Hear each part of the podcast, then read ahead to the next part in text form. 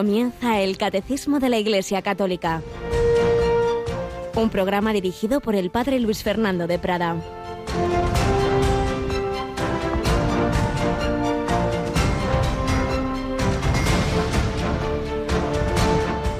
El que siembra la buena semilla es el Hijo del Hombre. El campo es el mundo. La buena semilla son los ciudadanos del reino. La cizaña son los partidarios del maligno. El enemigo que la siembra es el diablo. La cosecha es el final de los tiempos y los segadores, los ángeles.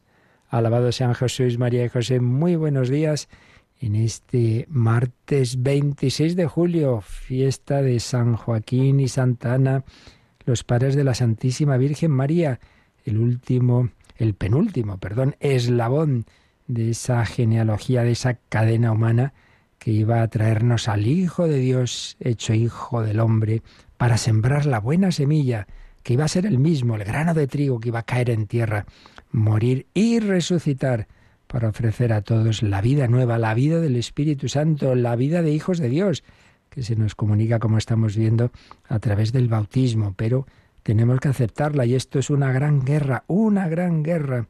Las guerras que vemos lamentablemente tan duras pues no dejan de ser pues una etapa de una guerra que empezó al principio de la historia y que terminará también al final de los tiempos, una gran guerra. Y tenemos aquí, nos lo ha dicho Jesús, ahí está el maligno, el enemigo, el enemigo que tiene partidarios que siembran la cizaña, pero es más fuerte, infinitamente más el Hijo de Dios, Hijo del hombre, Hijo de la Inmaculada, que con María, con la mujer vestida de sol, coronada de doce estrellas, pues siembra la buena semilla. A veces nos parece que es mucho más fuerte el mal y desde luego hay épocas de la historia como esta en que da esa impresión. Sí, sí, pero no nos olvidemos de que la historia sigue y hay que ver la película hasta el final. Y igual que parecía todo perdido el Viernes Santo y todo había cambiado el domingo por la mañana, pues así será también en la historia. Lo importante es estar donde hay que estar, con Jesucristo, con la Virgen, y dar gracias a todos aquellos que han hecho posible que recibamos esta semilla. El Hijo de Dios vino como hijo de María, que vino como hijo de San Joaquín y Santa Ana, ese pueblo de Israel que esperaba al Mesías, esa genealogía. Pues también nosotros, el Papa ha insistido en esa jornada de los abuelos y de los mayores. Demos gracias a Dios por tantas personas buenas, gracias a las cuales hemos recibido tanto bien y hemos recibido la fe eso que se contaba tanto en la Unión Soviética cuando estaba tan prohibida y tan perseguida la religión, y cuántos recibieron la fe a través de las abuelas, que escondidamente, escondidamente, pues bautizaban a esos niños, les, les daban les, al oído, les decían lo que podían, mm, un mínimo al menos de, transmisión de la fe, los abuelos. Cuánto bien nos hace esa transmisión de las, de las historias familiares, de toda una, una, vida que, se ha vivido durante generaciones y cuando es esa familia cristiana, pues esos recuerdos de, del rosario, esos recuerdos de, de las oraciones, de ir a misa unidos, pues le pedimos al Señor por todos nuestros mayores, le damos gracias de tantos beneficios que hemos recibido a través de ellos. Y bueno, pues ya vamos, Mónica Martínez, a la última semana de este mes de julio. no me lo puedo creer, cómo pasa el tiempo volando. se termina enseguida, hija mía. Sí, y termina también el año ignaciano, precisamente el domingo es 31 de julio, día de fiesta de San Ignacio. Va a renovar la compañía Jesús su consagración al corazón de Jesús. Y nosotros vamos a terminar en estos tres días, pues estas pinceladas sobre la vida de San Ignacio. Pero el sábado 30 de julio tenemos también desde un santuario del corazón de Jesús. Bueno, no va a ser ahí, va a ser en la catedral, pero es la, una de las ciudades más emblemáticas del corazón de Jesús, Valladolid. ¿Qué va a pasar este sábado? La vida de la Iglesia que no para y entre ellas pues está la toma de posesión como eh, obispo, arzobispo de Valladolid de Monseñor Luis Javier Argüello. Así es, mm. después de tantos años de fecundo episcopado en distintas diócesis, de don Ricardo Velázquez, pues ya el pobre ya tiene derecho a descansar un poquito y su obispo auxiliar, Luis Argüello, se convierte ya en el arzobispo titular de Valladolid. Siempre hemos, en muchísimas ocasiones, como ha sido la presidente de la conferencia episcopal, hemos coincidido eh, con don Ricardo en, muchas ordenaciones episcopales, tomas de posesión, siempre nos ha saludado muy amablemente. Bueno, pues en este sábado, ahí estaremos en Valladolid, en esa, en esa transmisión de, de esa cadena también. Hay una cadena familiar y hay una cadena de la sucesión apostólica en esa preciosa ciudad que tiene ese santuario maravilloso del santuario de la gran promesa, donde el padre Bernardo de recibió esa gran promesa del corazón de Jesús, reinaré en España. Pues eso será este sábado a las 11, ¿verdad, Mónica? Así es, sábado 30 de julio, este sábado a las 11 de la mañana hora peninsular, desde la Catedral de Nuestra Señora de la Asunción de Valladolid. Pues nada, vamos nosotros adelante, como os digo, los tres últimos días que dedicamos esta primera sección de nuestro programa de testigos de la fe a San Ignacio de Loyola, que precisamente vivió un tiempo en estas tierras, esas tierras de Castilla, hoy llamamos de Castilla-León, cuando estuvo en Arevalo, bueno, se movió mucho por, por nuestra Castilla desde su eh, Guipúzcoa natal, pero luego los últimos años en Italia, y ahí le dejábamos y ahí seguiremos conociendo esa última etapa de su vida.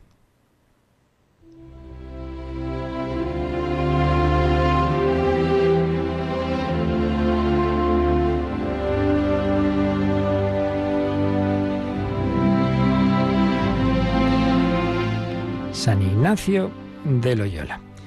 Bueno, pues recordemos que habíamos dejado a este grupo de amigos en el Señor ya habían celebrado todos, incluso San Ignacio, su primera misa. Los habíamos dejado ya en Roma. Ya veían que no podían ir a Tierra Santa y por tanto quedaba cumplir pues el voto que habían hecho de que si no había viaje a Tierra Santa se ofrecerían al Papa a que los enviara donde quisiera. Y así iban haciéndolo, pero de momento habían, se habían trasladado a una casa en Roma, cerca del Capitolio, una casa en la que ocurrieron cosas importantes. Allí fue recibida la sentencia absolutoria de ese último proceso que San Ignacio quiso que se hiciera cuando había calumnias por aquí, rumores, y él siempre hacía lo mismo.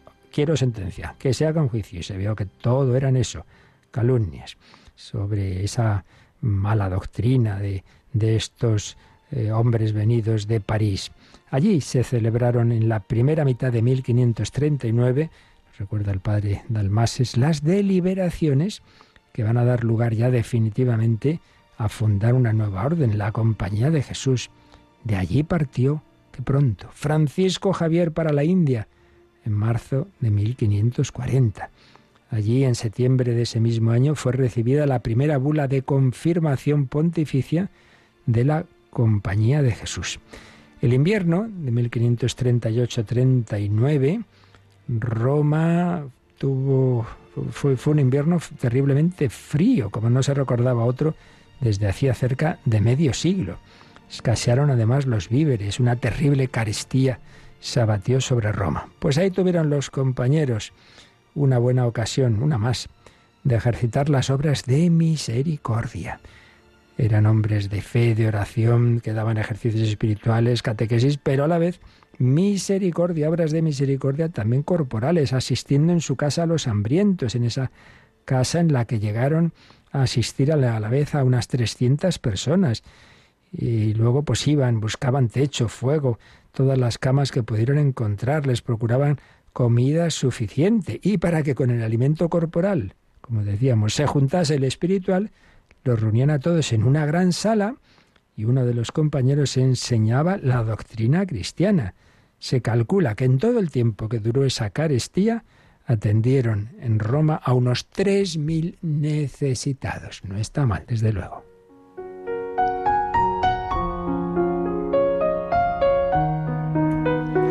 Pero a la vez, por supuesto, esos maestros de París se dedicaron a aquellos ministerios que sacerdotales que serían enumerados en la fórmula del instituto de la Compañía de Jesús que Ignacio estaba redactando. La catequesis, la predicación en todo tiempo, no solo como era costumbre entonces en Adviento y Cuaresma, la administración de los sacramentos y ese carisma tan especial que Íñigo había recibido en Manresa, los ejercicios espirituales. Bueno, todo esto ocurría en Roma, pero claro, iban siendo muy conocidos, iban llegando peticiones. No, no había tantos sacerdotes tan entregados, tan heroicos, tan de Dios, tan dispuestos a ir a cualquier sitio. Y claro, enseguida, pues los pedían de aquí y de allí. El embajador de Carlos V quería que algunos ya fuesen para América, el rey de Portugal que fueran a la India. Bueno, ya se veía que pronto iba a llegar el momento en que ese grupo que Dios había juntado en París tendría que dispersarse. Y surgió la cuestión. Cuando el Papa los destinase a un sitio o a otro, acudirían a esa llamada como individuos independientes o como miembros de un cuerpo estable. Y en este segundo caso, deberían obligarse con voto a la obediencia a alguno de ellos elegido como superior. En la práctica, la pregunta era, ¿debían fundar una nueva orden religiosa? O simplemente, pues eso, un grupo de amigos en el Señor, unidos por ese gran amor a Jesucristo y con deseo de evangelizar. Bueno, no vamos a entrar en detalles, pero fueron meses de deliberación, de auténtico y discernimiento espiritual, con mucha oración. Cada uno, pues, lo rezaba sin hablarlo con los compañeros y luego por la noche, después de un día en que se mezclaba la oración y la actividad apostólica, por la noche pues ponían en común lo que habían estado deliberando. Hay temas sobre todo el que fue más, bueno, el primero sí que vieron pronto que convenía formar eh, ese cuerpo, ese grupo. El segundo punto ya costó un poquito más, todos habían hecho voto de pobreza y castidad, pero habrían de hacer también voto de obediencia a uno de ellos que fuese elegido como superior. Ahí costó más el debate, pero al final se vio que sí, que era lo más conveniente. Realmente se puede decir que con esto quedaba aprobado el proyecto de fundar la Compañía de Jesús. De hecho, ya se llamaban así simplemente porque decían, bueno, aquí a quién seguimos, a Jesús, somos compañeros de Jesús. Solo faltaba el, el refrendo de parte del Papa, que llegaría, que llegaría muy pronto. Bueno, pues entonces había que elegir al superior. Y claro, pues enseguida todos, todos, todos, todos por unanimidad votaron a Ignacio. Y él era el que no, claro. Ignacio no. Ignacio había votado a otro y se resistió, como decimos, cual gato panza arriba, que no, que no, que no. Y al final, pues dijo, bueno, tengo que hablarlo con un confesor y a ver lo que me diga. Y el confesor le dijo que aceptara. Conclusión, que al final, aunque le costó, Íñigo de Loyola quedó elegido pues el primer general de esa orden que el Papa iba a dar una primera aprobación eh, con una bula que se emitió el 27 de septiembre de 1540, llamada Regimini Militantis Ecclesiae. Por esa confirmaba solemnemente la fundación de la Compañía de Jesús. Pero como en aquella época había pues bastantes reservas a que se fundaran nuevas órdenes, había cardenales contrario a ello, de momento se dijo que solo podía haber 60 miembros profesos, solo 60. Luego ya con al poco tiempo se quitó esa limitación. El caso es que vamos viendo ya, pues cómo esa historia que aquí comenzábamos a contar hace ya tiempo, de ese hombre, de ese chico, el, el decimotercero hijo de aquella familia de Loyola, que pierde muy pronto a su madre, bastante pronto también a su padre, que tiene una educación cortesana, en Arevalo, que todas sus ilusiones son de fama, amor mundano, que en fin, que hace bastantes, bastantes travesuras, y algo peor que travesuras juveniles, pero que el Señor va a convertir su corazón a raíz de aquella herida casi mortal de Pamplona, como esa historia iba cuajando en esos hombres que iban, que el Señor a través de ellos iba a fundar una de las órdenes que más influencia ha tenido en la historia de la Iglesia. No somos conscientes de lo que puede influir en la historia personal, familiar, eclesial, mundial, un sí o un no a los planes de Dios. Algo no se hará en el mundo si tú no lo haces. Porque tú también, querido oyente, no serás fundador de una orden religiosa, no. No creo, a lo mejor algunos sí, pero seguro con todos Dios tiene un plan. Y si lo cumplimos, muchas cosas buenas ocurrirán. Si no lo cumplimos, cosas malas o cosas buenas que dejarán de hacerse, también eso será una responsabilidad nuestra. Pues pedimos a la Santísima Virgen María, que dijo que sí, es la persona con una misión más importante, con diferencia, la persona humana con una misión más excelsa que Dios ha encomendado, se fió de Dios, le pedimos que nos ayude a nosotros también a fiarnos. He aquí la esclava, he aquí el esclavo del Señor, hágase en mí según tu palabra.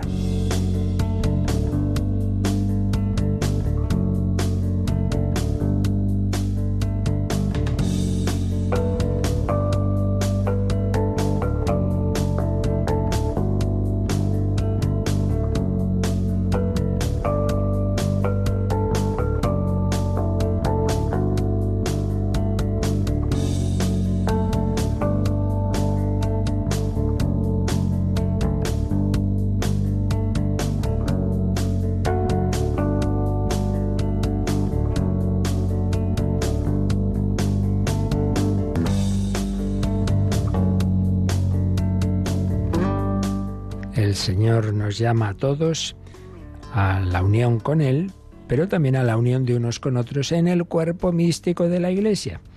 Y estamos viendo cómo esa vida divina, como esa unión con la Santísima Trinidad en Cristo Jesús, se realiza en su primer paso en el sacramento del bautismo. Recordemos, estamos en esta segunda sección de la segunda parte del catecismo, una sección de la parte dedicada a la liturgia que nos va hablando de los sacramentos. Y los tres primeros sacramentos son los que llamamos sacramentos de iniciación, es decir, cómo va uno entrando, cómo uno se va iniciando en la vida cristiana que es simultáneamente personal, relación personal con las personas divinas, hijos de Dios Padre, hermanos, esposos, amigos de Dios Hijo, Jesucristo, templos del Espíritu Santo, es relación personal, pero es también a la vez una relación fraternal.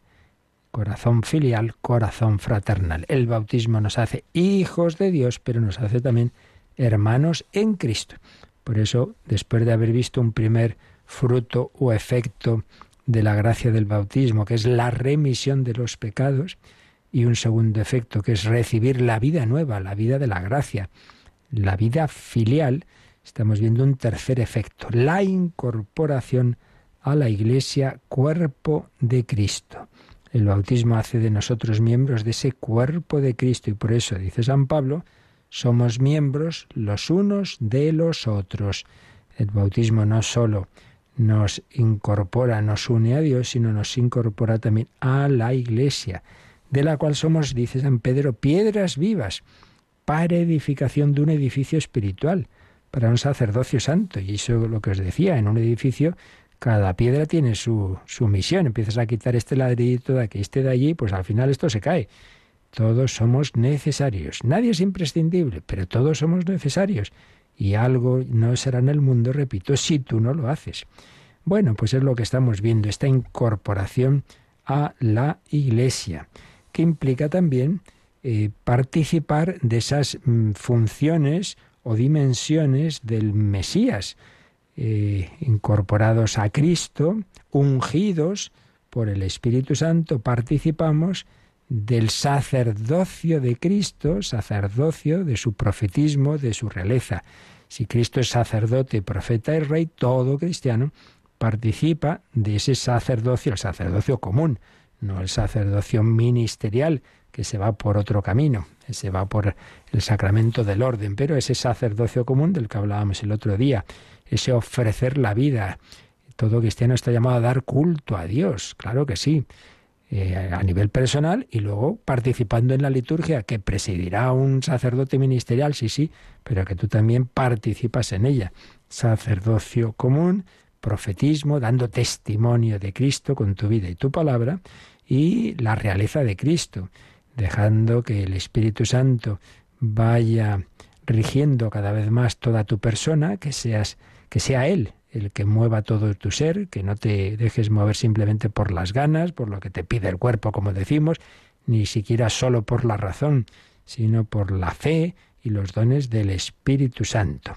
Pero estábamos ya viendo también en el número 1269 eh, algunos matices que implican esa vida cristiana, esa vida filial y esa incorporación a la Iglesia. Habíamos empezado a, a comentarlos, pero vamos a releer este número para seguirlo haciendo. Mónica, 1269.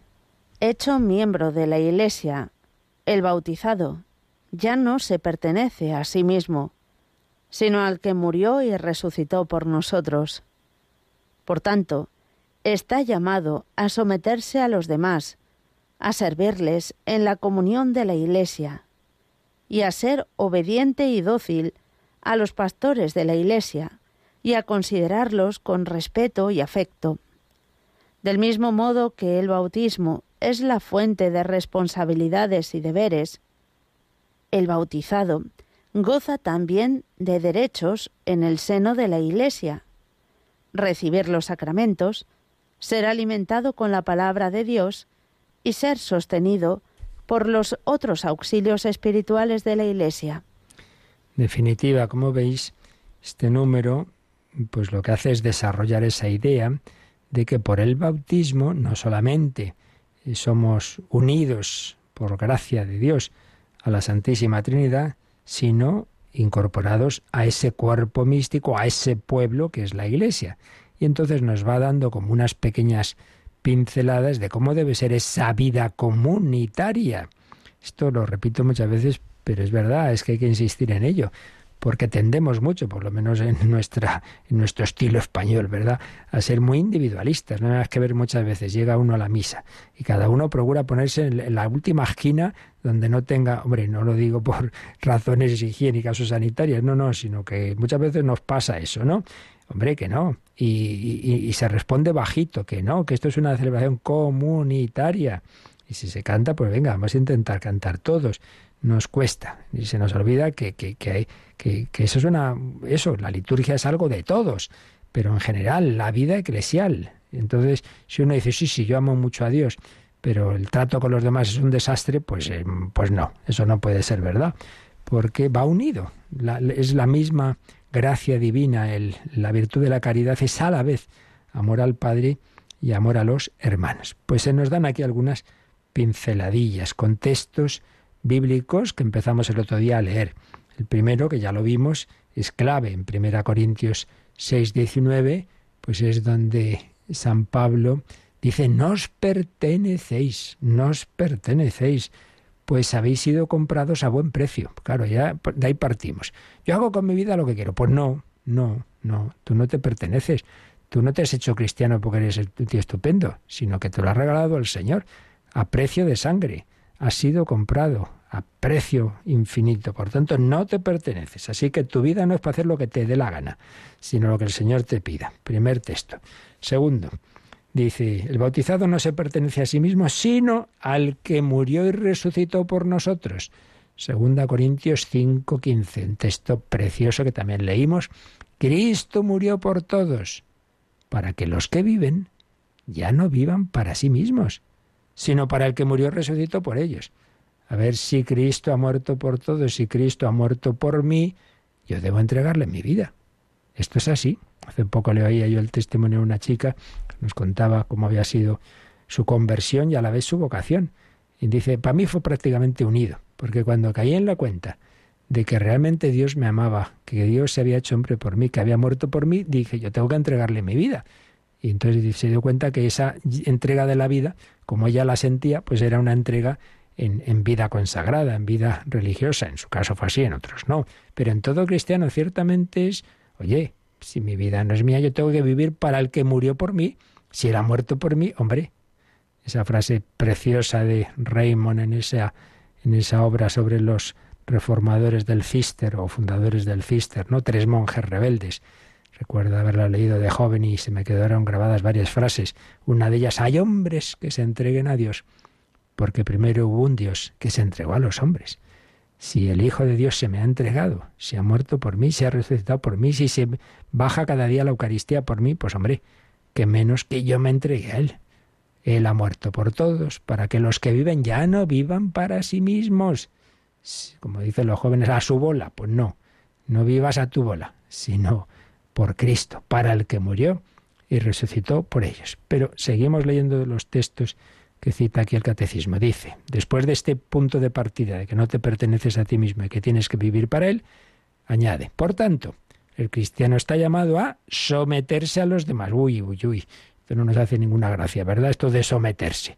Pues hombre, si llevas la vida cristiana, la vida de Cristo, y Cristo si se ha sometido y Cristo se ha hecho humilde y obediente, pues habrá que ir un poco por ahí, ¿no? No, no, ¿qué es eso de querer pretender ahí ser los primeros? Esas peleas de los apóstoles. El que quiera ser el primero, que sea el último. Igual que el Hijo del Hombre que no ha venido a ser servido, sino a servir y dar la vida en rescate por muchos. Pues dice ahí el catecismo, el cristiano está llamado a someterse a los demás y nos cita Efesios 5:21, donde viene esta frasecita. Sed sumisos unos a otros en el temor de Cristo. Temor de Cristo en el respeto de Cristo, en el en tomar en serio lo que nos dice el Señor, no en el sentido de miedo. Ser sumisos unos a otros. Ah, unos a otros, unos a otros. Si es la actitud, digamos, de entrada. Luego habrá que ver en cada caso, pues según donde es en familia, matrimonio, padres, hijos, vida eh, religiosa, sacerdotal, ahí ya pues habrá sus autoridades. Pero en cualquier caso, debe haber siempre una actitud inicial en todos, también en el superior, de escuchar al otro de no creerte aquí estoy yo, que soy la fuente. No, no, aquí la única fuente es Dios nuestro Señor. Y todos los demás tenemos que aprender de Él y ser humildes.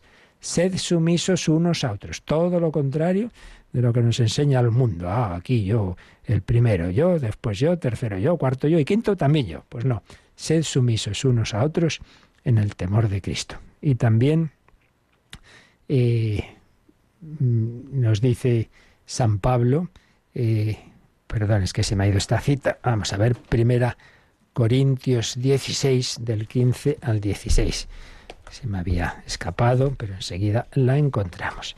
Primera Corintios, a ver, 16 del 15 al 16. A ver qué nos dice aquí.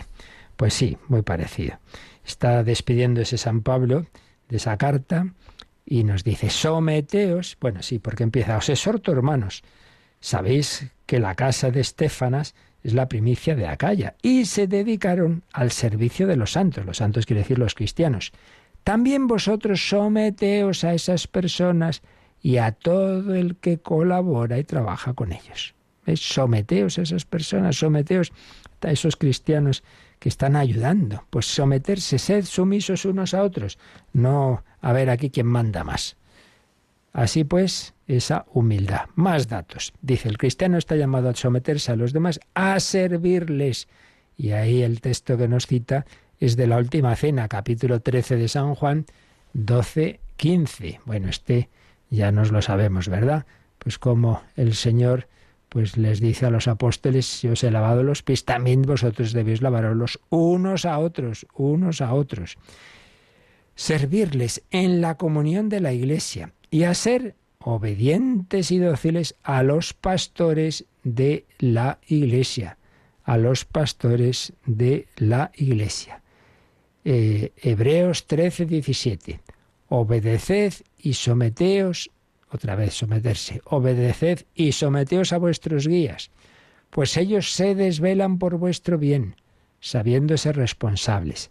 Así lo harán con alegría y sin lamentarse, cosa que no se aprovecharía. Quiere decir Hombre, en la comunidad, pues sí, hay personas que tienen una autoridad, que los llama vuestros guías, otros sitios pastores, episcopos, bueno, llámese como se llame. Obedeced, que tampoco nos gusta nada, y someteos a vuestros guías. Ellos se desvelan por vuestro bien. Pues hombre, ponérselo fácil, ponérselo fácil. Obedece con alegría, no protestando. Entonces los pobres sufren de, cumplir esa misión porque el Señor les ha encomendado, tienen que tomar decisiones que no siempre gustan, pues pónselo fácil, pues no. Pues a veces a protestar todo el mundo. Y entonces ya no lo harán con alegría. Y entonces al final eso no es bueno para nadie. Y el texto que os decía antes de la última cena, lo vamos a leer ahora entero, que antes solo lo he dicho así de memoria. Dice, cuando acabó de lavarle los pies, tomó el manto, se lo puso otra vez y les dijo, ¿comprendéis lo que he hecho con vosotros? Vosotros me llamáis el Maestro y el Señor y decís bien porque lo soy. Pues si yo el Maestro y el Señor os he lavado los pies, también vosotros debéis lavaros los pies unos a otros. Os he dado ejemplo para que lo que he hecho con vosotros, vosotros también lo hagáis, unos a otros. Así pues, con distintas palabras, de una manera y de otra, el Señor o sus apóstoles nos están diciendo lo mismo. El último término es todo palabra de Dios, que esa vida de la gracia, esa vida filial, pues es la vida de Cristo en nosotros. Cristo se ha sometido, primero pues de pequeño, a, San José, a la Virgen María, pero, pero luego lavando los pies a los apóstoles, luego obedeciendo a Pilato, a Herodes, etcétera.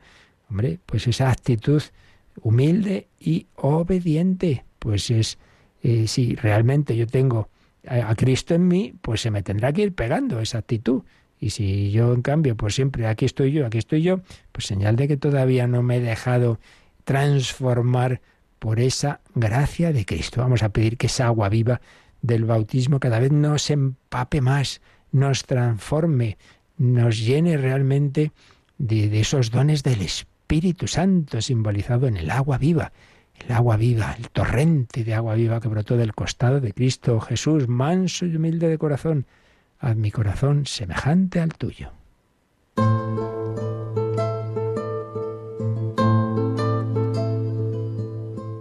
Manifiesta tu santidad en mí, tómame de entre lo que me dispersé, recógeme de donde me perdí y llévame de nuevo al corazón. Eres el agua viva,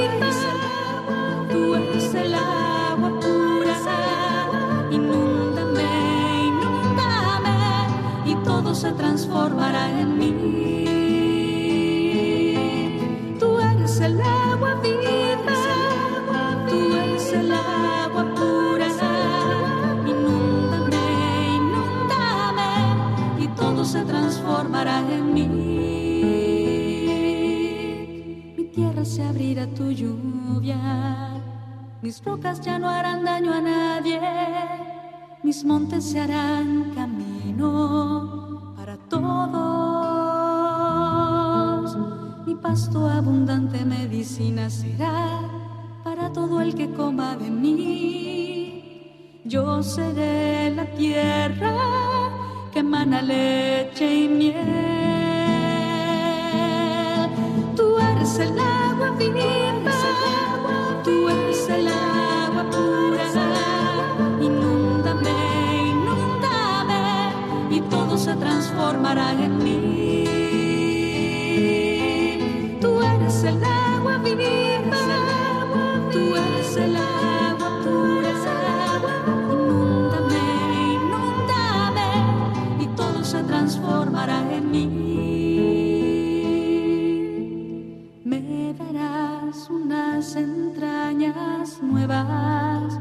mis rocas ya no harán daño a nadie, solo acariciarán.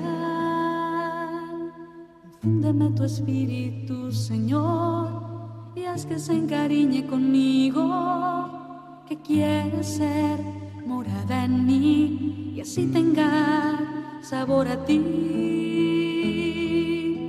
entonces habitaré en la tierra que es mía y yo seré tu pueblo y tú serás mi Dios.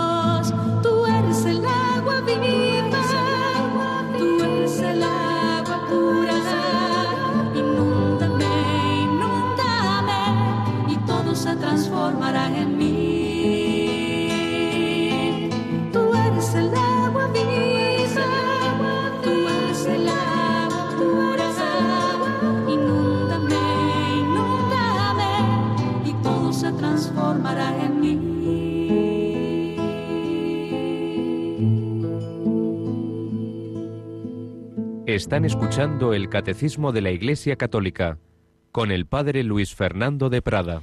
Un catecismo que nos está diciendo cómo esa vida de la gracia que hemos recibido en el bautismo implica también una vida fraterna y una vida en la comunión de la Iglesia, no en plan individualista. Y hemos visto que eso implica, por un lado, partir de que mi vida no es mía, que todo esto lo he recibido, que debo vivir para aquel que murió por mí, pero que eso implica también tener esas actitudes del corazón de Cristo. Nos hemos fijado en estos textos que nos pone aquí el Catecismo de San Pablo, someterse a los demás, servirles y ser obedientes y dóciles a los pastores de la Iglesia, y añade, y a considerarlos con respeto y afecto. Y ahí cita la primera carta de San Pablo a los tesalonicenses, capítulo 5, que nos dice, vamos a coger desde el versículo 11, animaos mutuamente y edificaos unos a otros como ya lo hacéis. Esto es un dato también interesante, animaos mutuamente. Vamos en cordada, tenemos todos días mejores, días peores. Oye, venga, que este está un poquito así. Oye, venga, vamos a misa juntos, vamos a rezar. Eh, ¿Qué necesitas? Yo te ayudo. Animaos mutuamente, edificaos unos a otros, es decir, daros buenos ejemplos. El escándalo es lo que da un mal ejemplo y te echa para atrás de la vida cristiana, pues al revés. La edificación mutua, edificaos unos a otros. Pero añade, os rogamos, hermanos, que apreciéis, apreciéis el esfuerzo de los que trabajan entre vosotros, cuidando de vosotros por el Señor y amonestándoos. Es decir, hombre, si hay personas que están, que tienen esa, ese ministerio de la autoridad que sea, ¿no? Sea en el campo familiar, pero aquí se refiere fundamentalmente pues los que serían los obispos, los que serían los pastores, hoy diríamos pues empezando por por el párroco, etcétera. Oye, pues fijaos en ese esfuerzo, no siempre todos tenemos virtudes y defectos. Pues ala, sacar los defectos. Este hace esto, lo otro, además allá. Empieza por apreciar el esfuerzo de los que trabajan entre vosotros. Luego podrás también decirle, mire, esto sí puede ser, tal, lo que tú veas de negativo, pero empieza por apreciar el esfuerzo de los que trabajan entre vosotros, cuidando de vosotros por el Señor y amonestándoos. Si ya está regañándonos el cura, hombre, a lo mejor lo hace no como todo lo ideal como tendría que hacerlo, pero, pero entra, entra en el, en el pastoreo, pues como los padres con los hijos, pues ahí pues hay que regañar también muchas veces, esto es así que vamos a hacer. El pecado original nos afecta a todos y hacemos cosas mal y hay una obra de misericordia que es corregir al que yerra, ¿no? Cuidando de vosotros y amonestándoos. Mostradles toda estima y amor por su trabajo. Que podrá hacer cosas malas y que a lo mejor está bien que se las diga, sí, pero partiendo Hombre, de una actitud de estima y no pensar que lo hace aposta para fastidiar. Mostrarles toda estima y amor por su trabajo y mantened la paz entre vosotros. Esas guerras que lamentablemente a veces ocurren en los grupos de la iglesia, en movimientos, en, en los grupos parroquiales, en el coro. Ahí nadie hace caso, todo el mundo quiere ser protagonista, todo el mundo se pelea. Hombre, empecemos en casa por dar buen ejemplo, si no, ¿cómo van a venir otros de, para estar peleados? Para eso ya no falta que me meta en la iglesia, ¿no? Bien, pues estas son las actitudes así rápidamente pinceladillas, eh, mucho más podríamos decir, pero que el catecismo nos recuerda como, como esa clave, ¿no? De que no lo olvidemos nunca. la unión con el Señor, el ser cristiano, no es solo una relación individual, sino que se demuestra que es verdadera, pues conviviendo con estas actitudes de humildad, de servicialidad, de caridad, de, de mansedumbre, de sumisión etcétera. Como cada apóstol no tenía, eh, Jesús cada día estaba con un apóstol, no, no, estaban juntos con Jesús y entre ellos, claro, pues sí, entre ellos, y como eh, no eran santos, pues se peleaban y tenían sus cosas, bueno, pero es lo que el Señor también había mm, previsto así, ese grupo que conviviera con él. Y después de darnos estas pinceladillas sobre estas virtudes con estas citas de textos del Nuevo Testamento, el catecismo añade en este número 1269, del mismo modo que el bautismo es la fuente de responsabilidades y deberes, nos acaba de recordar algunas, ¿no? Esa sumisión, esa obediencia, etcétera, pero también, obviamente, el bautizado goza también de derechos en el seno de la Iglesia. Todo bautizado has entrado en una sociedad en este sentido humano, pero sabiendo que es divina, claro, y pues tiene unos derechos también. Los deberes ya los hemos mencionado. Ahora los derechos. Pues recibir lo más importante que tiene la Iglesia, que es los sacramentos, recibir los sacramentos y la palabra de Dios. Pues esta es la clave. O sea, la Iglesia ante todo, lo importante es que nos transmite la revelación, nos la transmite con la asistencia del Espíritu Santo, no a cada uno lo que le parece que le dice a él la Biblia.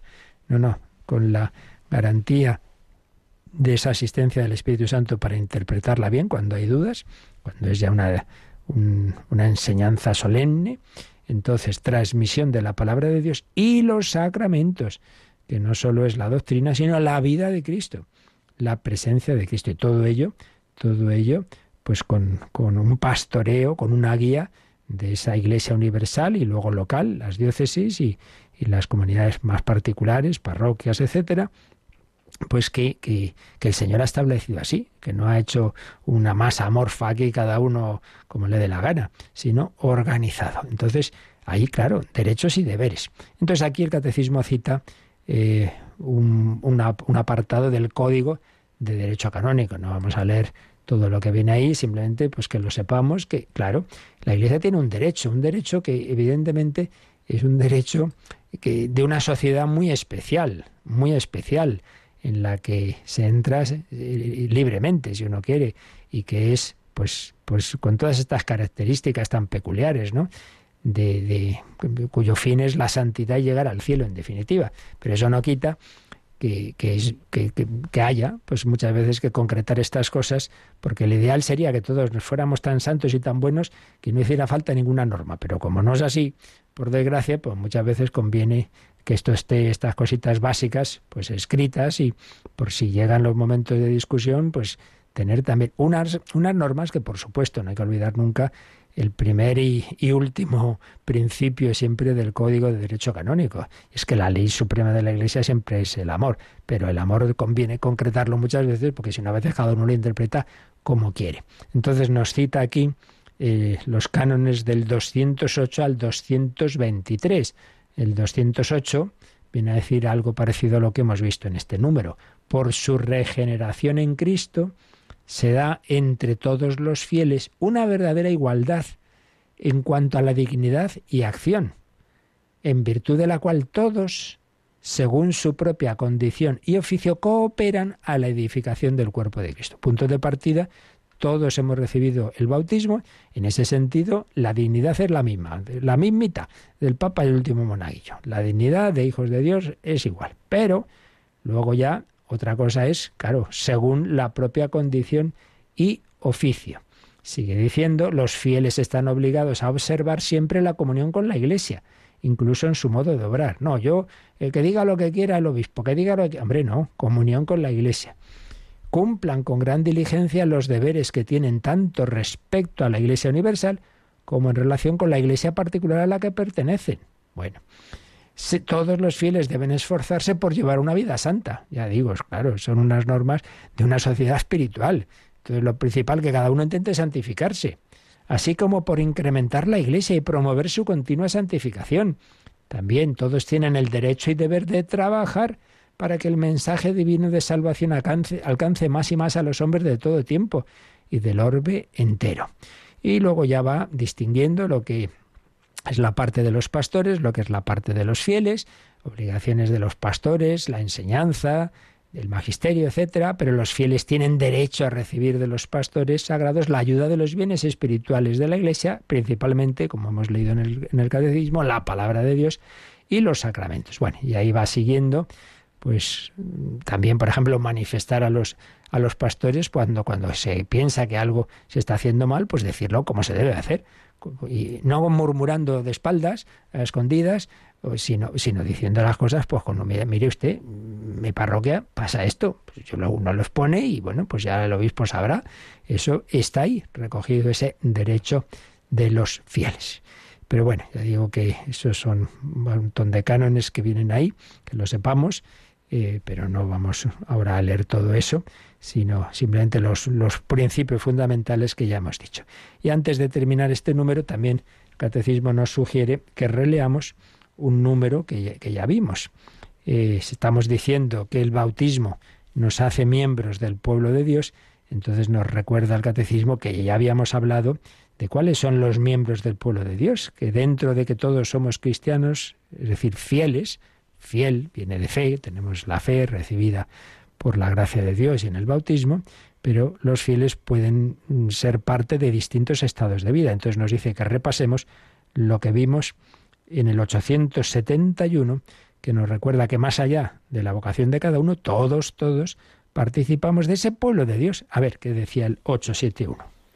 Son fieles cristianos quienes, incorporados a Cristo por el bautismo, se integran en el pueblo de Dios y hechos partícipes a su modo por esta razón de la función sacerdotal, profética y real de Cristo, cada uno según su propia condición, son llamados a desempeñar la misión que Dios encomendó cumplir a la Iglesia en el mundo. Es decir, cuando el párrafo cuarto de esta parte del credo en que se nos está hablando de la Iglesia. Eh, yo hay un párrafo que se titula así, Los fieles de Cristo, dos puntos, jerarquía, laicos y vida consagrada. Nos va a recordar que en la Iglesia podemos estar en tres posibles situaciones. Ser miembros de la jerarquía, es decir, obispos o sacerdotes, esos son los pastores de la Iglesia, o bien laicos, aquellos llamados a vivir su vida cristiana en medio del mundo, o bien vida consagrada, que es la vida religiosa, institutos seculares, eh, nuevas formas de, de, vida consagrada, sociedades de vida apostólica, etc. Son tres posibilidades que, bueno, luego a su vez hay, digamos, como zonas fronterizas y, y aspectos más particulares. Pero básicamente son estas tres posibilidades, tres misiones posibles o tres grandes vocaciones. Pero antes de entrar en la explicación de ellas, que esto ya todo esto lo vimos, antes de eso, el catecismo ha querido dejar claro que en cualquier caso lo más importante no es si yo soy sacerdote, si yo soy religioso, si yo soy eh, laico, si no, eso no es lo más importante. Lo importante es que todos somos fieles, fieles. Por eso cuando a veces se dice los pastores y los fieles, un profesor mío era muy guasón, decía, ah, ¿qué pasa? ¿Que los pastores son infieles entonces? No, los fieles somos todos, fieles cristianos. Si el pastor no es fiel cristiano, mal asunto, desde luego.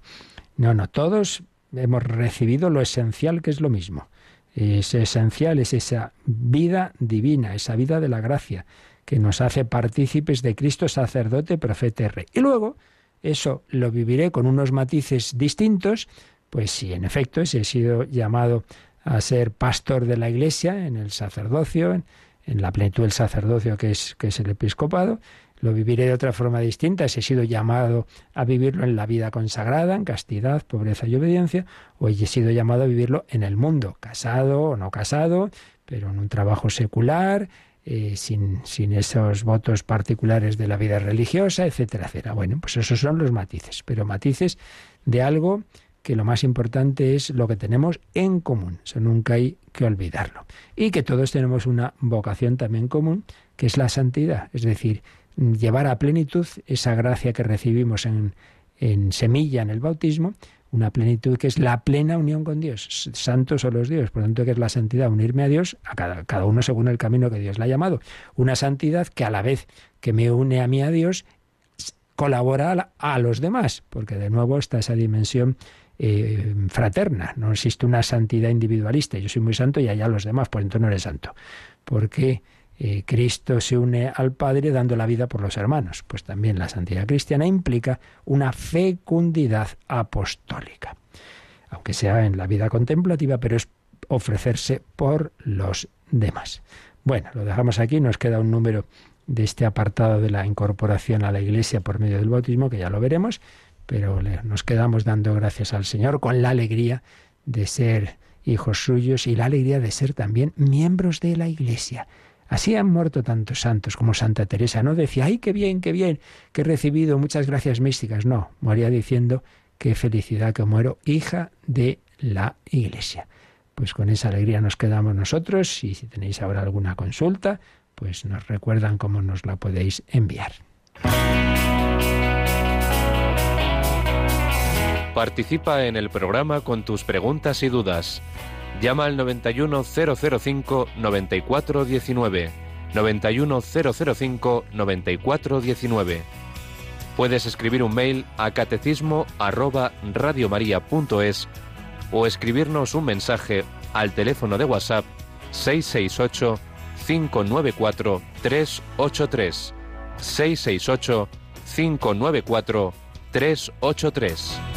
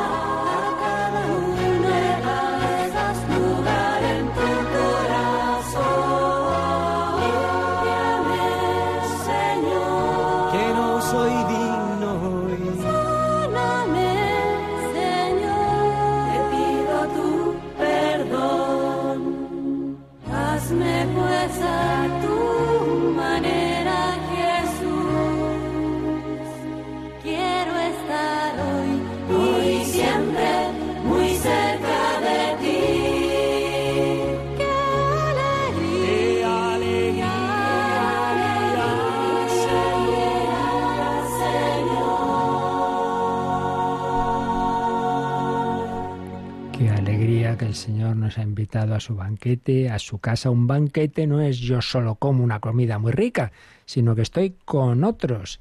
De nuevo, esa misma dimensión fraterna en esas frecuentes parábolas de Jesús en que habla de ese banquete del reino de los cielos. Nos había preguntado hace unos días José María, pues no acababa de entender eso de pedir y se os dará, pues a veces pedimos y no se nos da. Y yo decía, le decía que siempre el Señor responde, pero que nos fijemos en esa frase que dice Jesús, si vosotros que sois malos sabéis dar cosas buenas a vuestros hijos, ¿cuánto más el Padre Celestial dará el Espíritu Santo a los que piden? Es decir, tú pides una cosa concreta. Bueno, esa cosa concreta siempre debe ser en tanto en cuanto te ayuda a recibir lo más importante que hemos visto hoy, que es la unión con Dios que solo nos la concede pues Dios mismo, que Dios se nos dé, el Espíritu Santo. Entonces, toda oración Dios concede, si la haces bien, su amor, su Espíritu Santo, que además para esa unión con Él, para ese amor, que además te viene bien esa cosa concreta que has pedido, se te dará antes o después. Que no te conviene, Dios te ha respondido, pero entendiendo mucho mejor que tú mismo lo que pedías, lo que te convenía. Entonces José María no lo acaba de entender, pero nos dice que dándole vueltas y volviendo a escuchar los, las explicaciones de esos días y la respuesta que le di y tal y cual, ahora ya sí, me ha convencido y me ha aclarado. Bueno, pues es importante en efecto que, que nosotros también pensemos, demos vueltas, recemos, pidamos luz, preguntemos, como en este caso, ¿verdad?, a través del, del catecismo. Así que Gracias a José María pues, por compartir esto. Dice que es muy bueno que haya más jóvenes sacerdotes que estudien la teología y que a todos nos viene muy bien. Pues sí, en efecto, y hay que pedir, claro que sí, esas vocaciones. Y luego también había escrito Enrique, eh, dice, Radio María es parte de mi vida de cada día, con presencia prioritaria y gran intensidad desde las seis de la mañana, no está mal y desde hace más de 12 años siempre ha sido una ayuda insustituible, una compañía generosa y enriquecedora, una caricia en el corazón y en el alma, que a través de vuestras voces y música materializa físicamente la presencia de nuestra Madre del Cielo en mis actividades diarias. Que el Señor y Nuestra Señora os bendigan, os guarden y os premien. Cor unum et anima una. La verdad es que ayer mismo que estuve en una determinada celebración en donde vi a muchas personas y me vinieron a saludar. Y cuántas personas, tanto sacerdotes como religiosas como laicos, me decían, ay, qué bien nos hace Radio María. Pues sí, es un milagro, pues de nuevo también esto que estamos diciendo, donde vemos pues una, esa dimensión fraterna de la Iglesia. Ese sentirnos en cuanto las personas reconocen, ay, que sois de Radio María y tal, pues ese sentirse miembros de una familia, una pequeña familia dentro de la gran familia de la Iglesia. No podemos ser francotiradores, no podemos ser cristianos por libre. Pues damos gracias al Señor, tenemos el mismo Padre, la misma Madre, la Virgen María que tenía San Joaquín y Santa Ana, nos encomendamos a ellos, pedimos especialmente por los abuelos, por los mayores, como le oíamos esta mañana al padre Valentín Aparicio, todas las culturas del mundo han estimado más a los mayores que a los jóvenes, porque los mayores tienen la sabiduría, la experiencia. Es la nuestra la que parece que lo importante es ser joven. Nadie quiere ser mayor y todo el mundo a echarse potingues para parecer que no es mayor. Pero hombre, que lo importante, mucho más que cómo está tu piel, tu cuerpo, es esa sabiduría interior, esa experiencia y esos dones del Señor que, que va concediendo. Si uno va llevando una vida cristiana, va madurando y preparándose para lo importante, que es el cielo. Pues se lo pedimos al Señor que así vivamos este día y encomendamos, como digo, y especialmente a nuestros mayores. La bendición de Dios Todopoderoso, Padre, Hijo y Espíritu Santo, descienda sobre vosotros. Alabado sea Jesucristo.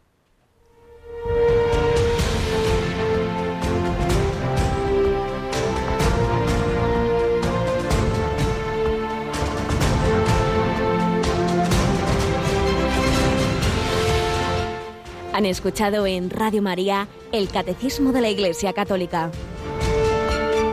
Un programa dirigido por el Padre Luis Fernando de Prada.